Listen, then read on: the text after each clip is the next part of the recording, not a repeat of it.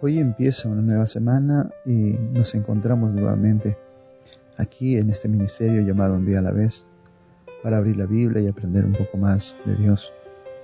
Te saluda Daniel Segarra Chileno desde Perú y es un gusto poder encontrarnos aquí para hablar de Dios y aprender de para descubrir cuál es el principal motivo de la existencia del hombre y de la mujer que buscan a Dios en su corazón, aquellos que desean comprender cómo es que podemos imaginarnos a un Dios todopoderoso que ha hecho todo con una inteligencia superior, que ha hecho un diseño inteligente y un ajuste fino en cada cosa del universo. Mientras a veces la ciencia busca lejos, a distancias increíbles del planeta, la respuesta de dónde provienen. La enseñanza de la Biblia nos permite alcanzar con nuestra oración distancias inimaginables que ningún telescopio o sonda espacial puede llegar. Nos permite alcanzar hasta el tercer cielo. Nos permite a través de la fe comprender que Dios hizo de la nada todo cuanto hay en este mundo y más allá. Pero este concepto es poco razonable para muchos, pero sin embargo tienen fe en creer que la humanidad y su avance como las criaturas creadas por Dios han sido un tema de desarrollo de cientos de miles de años o en algunos casos billones de años. Y al encontrar un hueso petrificado o un elemento fosilizado, se le asigna científicamente edades por millones de años, cuando posiblemente les gustaría saber que la Tierra bíblicamente no tiene más de 7.000 años. Pero es otro tema de conversación. Aquí lo interesante es que la oración nos permite transportarnos a una distancia tan lejana de la tierra y acceder al mismo tercer cielo para poder entrar en adoración a nuestro Dios, en comunicación con el Creador del universo. El libro de Miqueas capítulo 1, el verso 2 dice: Oíd pueblos todos, está atenta tierra y cuanto hay en ti. Jehová el Señor, el Señor desde su santo templo sea testigo contra vosotros, porque Jehová sale de su lugar desciende y camina sobre las alturas de la tierra, y los montes se derretirán debajo de él, y los valles se hendirán, como la cera delante del fuego, como las aguas que corren por una pendiente. Todo esto por la rebelión de Jacob, por los pecados de la casa de Israel. El texto nos permite ver que Dios está en su santo templo. Y en ese templo, en ese santuario celestial, está Cristo ministrando por nosotros, por la humanidad caída por los pecados que han distanciado al hombre de su creador. Toda la creación está a la expectativa de los eventos que sucederán en este planeta, por cuanto aquí se lucha la batalla entre la salvación y el juicio contra el pecado. Aquí, Satanás se enfrenta a Dios para destruir su creación y para destruir la verdad acerca de su carácter, para llevar a juicio a Dios, porque el juicio no es para el hombre, sino es para Dios, por cuanto Él y su palabra han afirmado que todo el que peca debe morir. Satanás busca hacer que la humanidad no salga del pecado para que sea destruida. Sin embargo, Dios en su consideración y en su amor por el hombre busca quitar ese peso de pecado y evitar su destrucción. Y lo ha logrado a través de Jesucristo, el cual ha pagado por los pecados de muchos. Jesucristo es la excepción y el salvoconducto para todo hombre y mujer que busca a Dios en su corazón para ser salvos. Él hace la excepción a la norma. Él es la posibilidad de que el mundo no sea destruido totalmente como quiere Satanás, de que la humanidad o parte de ella se salve. El juicio y la acusación de Satanás no es contra el hombre, sino contra el carácter de Dios y contra lo que Él dice ser. Porque Dios es fiel y verdadero y su palabra es eterna. Entonces, con esos argumentos, su enemigo trata de destruir al hombre, afirmando que no merece salvación, por cuanto ha pecado, por cuanto ha caído. Y en esa situación es que estamos inmersos todos. Todas las edades y todas las generaciones de los hombres hasta el fin del tiempo están inmersos en ese conflicto. Hoy es tiempo de entender que tú tienes la oportunidad de ser rescatado de esa condición, de que tu generación, tu familia, los que tú amas pueden ser salvos si encuentran a Cristo en su vida. Hoy puede empezar la redención para tu hogar o el camino de transformación para ti y los que amas. Por eso considera, considera buscar a Dios en oración y alcanzarle. Buscar a Dios mientras pueda ser hallado. Llámale entre este cercano antes que el tiempo de gracia se termine. Hoy el Señor te invita. Antes de iniciar nuestro estudio, hagamos una oración. Querido Padre Todopoderoso, gracias Señor por este nuevo día, por la bendición que es despertar, por tu cuidado y tu misericordia te agradecemos. Hoy en este nuevo día, en esta nueva semana que empieza, te pedimos tu compañía. Haz de nosotros instrumentos de evangelización. Haz instrumentos nuestras vidas para que otros vean las victorias que tú das a quien te sirve. Hoy te pedimos que esta semana no falte el sustento ni el alimento para nuestras casas, que proveas cuanto necesitemos. Que haga, Señor, un milagro más, que podamos cuidar de los que amamos. Sostén nuestras familias, nuestros negocios, nuestros trabajos. Ven hoy, Señor, a nuestro hogar y transfórmalo. Haz un milagro en nosotros. Te lo pedimos en el nombre de Cristo Jesús. Amén.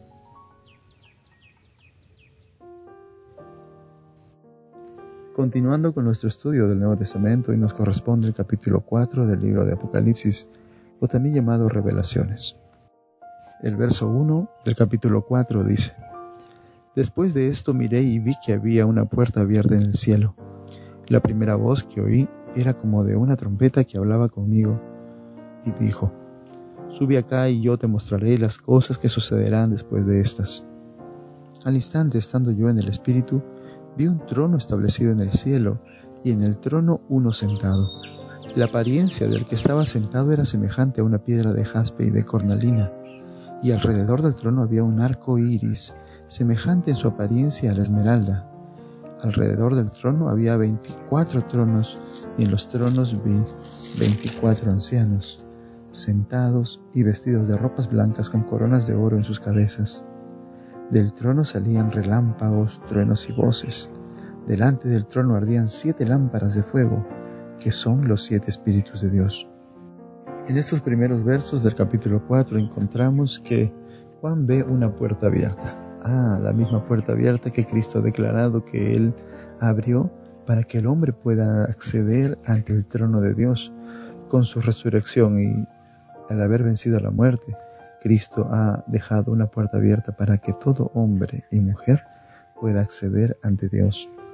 Esto es lo que afirman los textos anteriores del capítulo 3, el verso 7 y 8, donde dice, Esto dice el santo y verdadero, el que tiene la llave de David, el que abre ninguno cierra, y cierra y ninguno abre.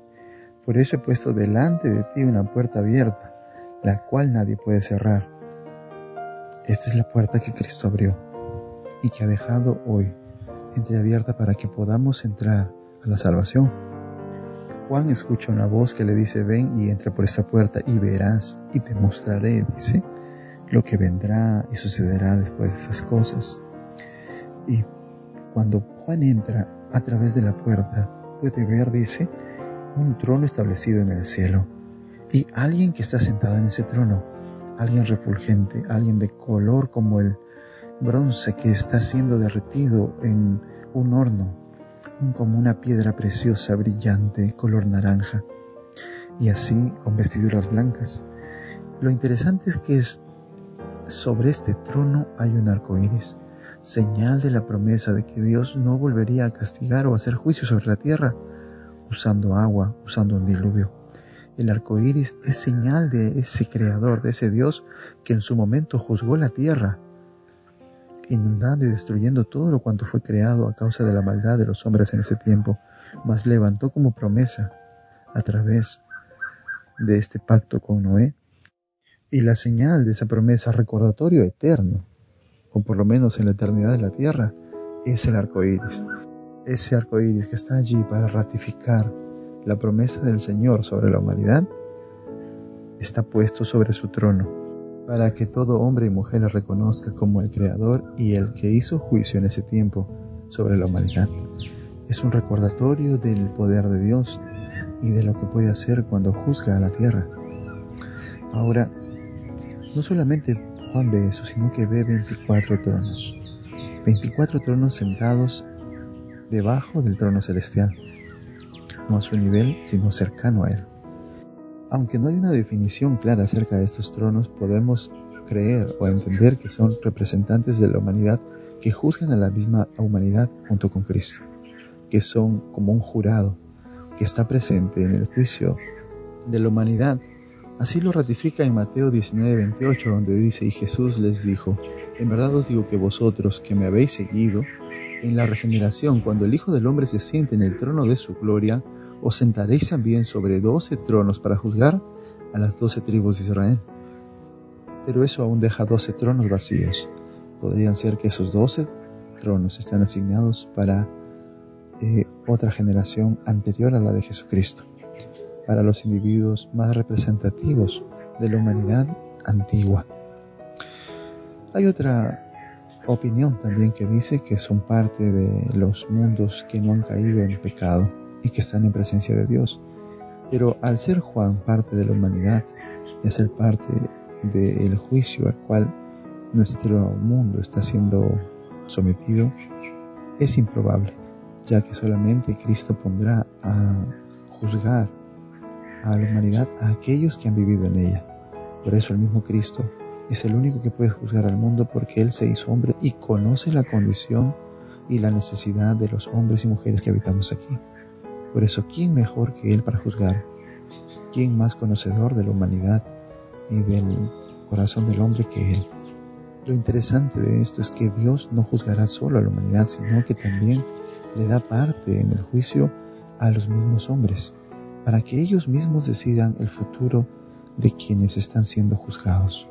No es un Dios autoritario, no es un Dios que se erige como juez único, sino que junta a un jurado procedente de la misma humanidad para que todos podamos tener un juicio justo y el carácter de Dios sea vindicado ante el universo. Eso es maravilloso. La escena continúa y Juan ve que salen truenos, relámpagos y voces delante del trono Muchos mensajeros y voces y sonidos llegan ante el trono celestial, por eso Él es conocedor de todo, omnisapiente, omnipresente y todopoderoso Dios. Y delante de Él hay siete espíritus, siete dones, de los cuales se habla en el Antiguo Testamento. En el libro de Isaías capítulo 11, verso 2 dice, y reposará sobre Él el Espíritu de Jehová, hablando acerca de Cristo, el Espíritu de Jehová que es el Espíritu Santo Luego el espíritu de sabiduría, espíritu de inteligencia, espíritu de consejo y espíritu de poder, y el espíritu del temor de Jehová, y le hará entender diligentemente en el temor de Jehová.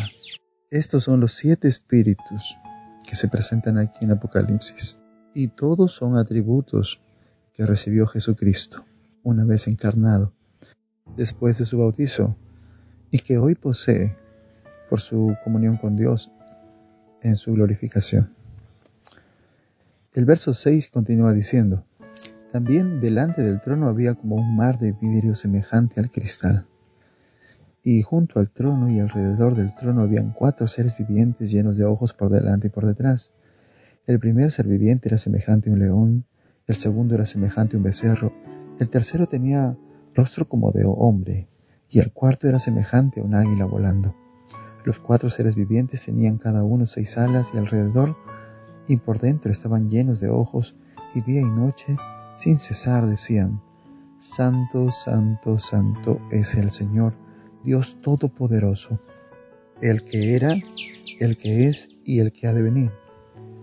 Cada vez que aquellos seres vivientes dan gloria y honra y acción de gracias al que está sentado en el trono, al que vive por los siglos de los siglos, los veinticuatro ancianos se postran delante del que está sentado en el trono y adoran al que vive por los siglos de los siglos y echan sus coronas delante del trono diciendo, Señor, digno eres de recibir la gloria, la honra y el poder, porque tú creaste todas las cosas y por tu voluntad existen y fueron creadas. En estos versos podemos ver la adoración celestial y la esencia de lo que hay en el trono. El ser que está allí, que es creador de todo cuanto existe, y aún nos da una característica peculiar. Dice el que era, el que es y el que ha de venir. Y nos hace referencia también a Cristo, haciéndonos comprender que es una sola unidad con el Creador y Dios Todopoderoso. Los seres vivientes que están aquí, que proclaman, Santo, Santo, Santo, son los mismos que ve el profeta Ezequiel, el cual da testimonio en el capítulo 1 y que tú puedes leer si deseas. Y allí verás que estos seres están allí, alrededor del trono de Dios, y que mueven unas ruedas gigantescas. Es una visión espectacular e inexplicable que con la limitación del lenguaje humano el hombre trata de explicar. Con la limitación de las palabras que nosotros poseemos, tratamos de hacer entender pero la visión es realmente impresionante. Para mostrarte una parte de lo que escribe Ezequiel en el capítulo 1, en el verso 4 dice, Miré y vi que venía del norte un viento huracanado y una gran nube con fuego envolvente y alrededor de él un resplandor. En medio del fuego algo semejante al bronce refulgente y en medio de todo vi la figura de cuatro seres vivientes. Esta era su apariencia, había en ellos un parecido a los seres humanos. Cada uno tenía cuatro caras y cuatro alas. Sus piernas eran rectas y la planta de sus pies como pezuñas. En el verso 22 dice, sobre las cabezas de los seres vivientes había como una bóveda a manera de cristal maravilloso extendido por encima de sus cabezas. El verso 26 dice, sobre la bóveda que estaba sobre sus cabezas se veía la figura de un trono que parecía piedra de zafiro y sobre la figura del trono había una semejanza como un hombre sentado en él. Y vi una apariencia como de bronce refulgente, como una apariencia de un fuego dentro de ella en derredor desde la parte de sus caderas hacia arriba y desde las caderas hacia abajo vi que parecía como fuego y que tenía un resplandor alrededor, como el aspecto del arco iris que está en las nubes en día de lluvia. Así era el aspecto del resplandor alrededor. Esta fue la visión de la semejanza de la gloria de Jehová. Vemos que Juan y Ezequiel hablan del mismo lugar y el mismo entorno, que estuvieron ambos en visión y pudieron ver la adoración celestial y quién está sentado en el trono.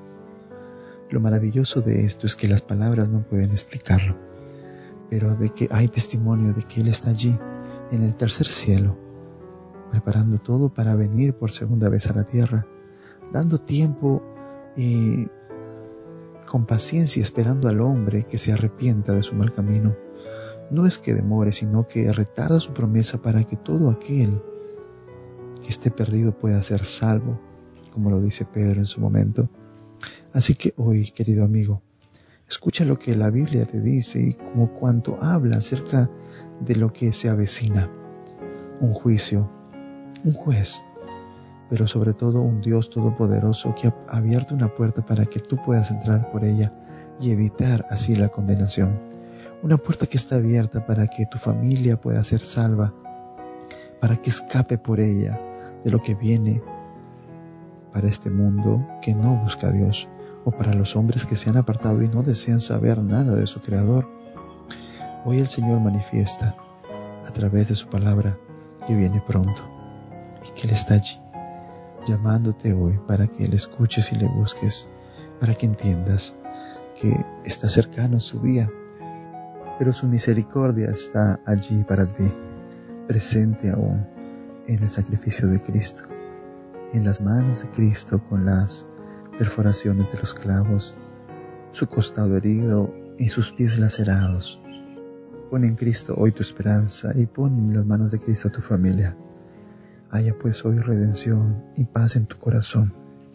Ven, no demores más. El Señor te está esperando. Que el Señor te bendiga.